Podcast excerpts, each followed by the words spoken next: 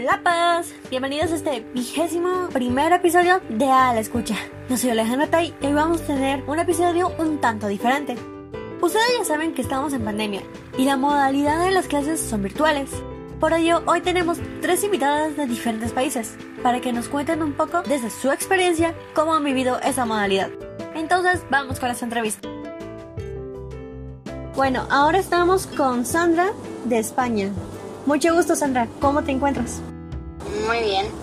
Voy a empezar con las preguntas. Vale. Desde tu perspectiva, ¿qué son las clases en línea?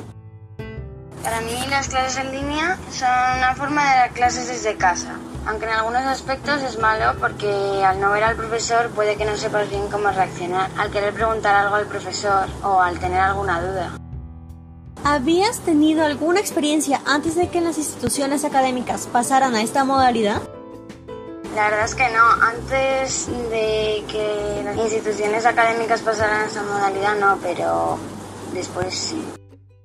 Después de ya casi 17 o 18 meses, en el caso de Guatemala, de estar con esta modalidad, ¿prefieres las clases presenciales o las virtuales?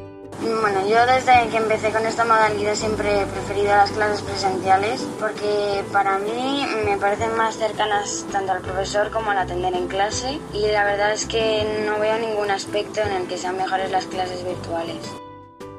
¿Se puede saber qué es lo que más te gusta de recibir clases de modo virtual o no hay nada? Pues la verdad es que no porque a mí me gusta mucho atender en clase y no me entero muy bien desde las clases virtuales. Muy bien, muchas gracias Sandra por aceptar esta entrevista. De nada. Bueno, ahora tengo a Noelia Granados, la cual es de Guatemala. Mucho gusto Noelia, ¿cómo estás? Mucho gusto, muy bien. Vamos a empezar con las preguntas, ¿estás lista? Sí. Muy bien, desde tu perspectiva, ¿qué son las clases en línea?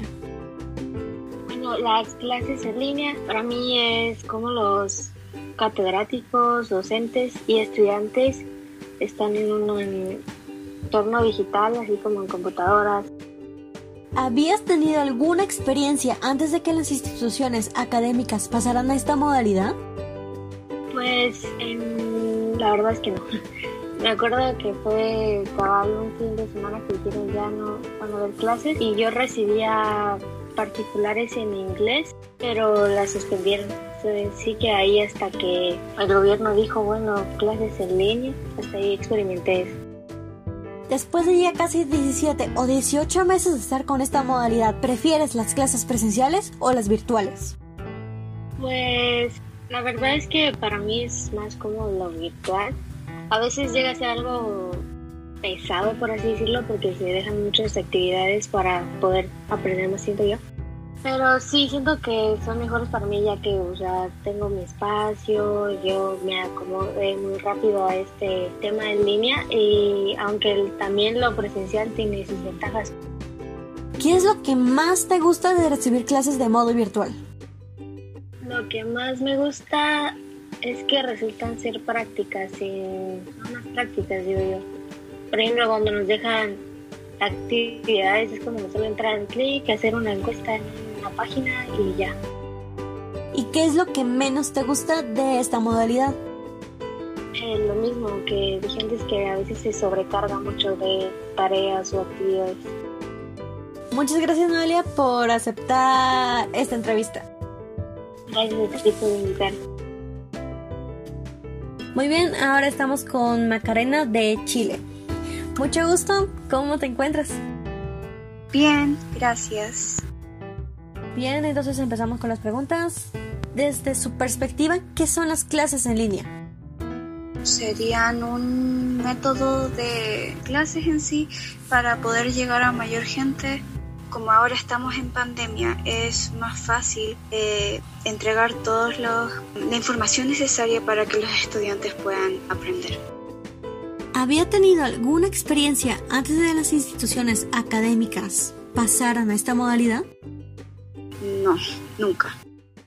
Y después de ya casi 17 o 18 meses, en el caso de Guatemala, de estar con esta modalidad, ¿prefieres las clases presenciales o las virtuales? Presenciales, totalmente. ¿Me puede decir por qué? Puede ser porque es más fácil preguntarle a los profesores estando en clases presenciales. ¿Y hay algo que le gusta de recibir clases de modo virtual o no hay nada? Sí, me gusta que se pueden ver las clases después. ¿Algún aspecto negativo que tengan las clases virtuales? Puede ser que mucha gente no tenga como los recursos necesarios como, no sé, tener internet todo el tiempo. O hay gente que puede ir a trabajar cuando estén en clases y no pueda estar en clase. Muchas gracias Macarena por responder estas preguntas. De nada. Muchas gracias a todos los que escucharon esas entrevistas. Yo soy Alejandro Tai y nos escuchamos en el siguiente episodio de A la Escucha. Adiós.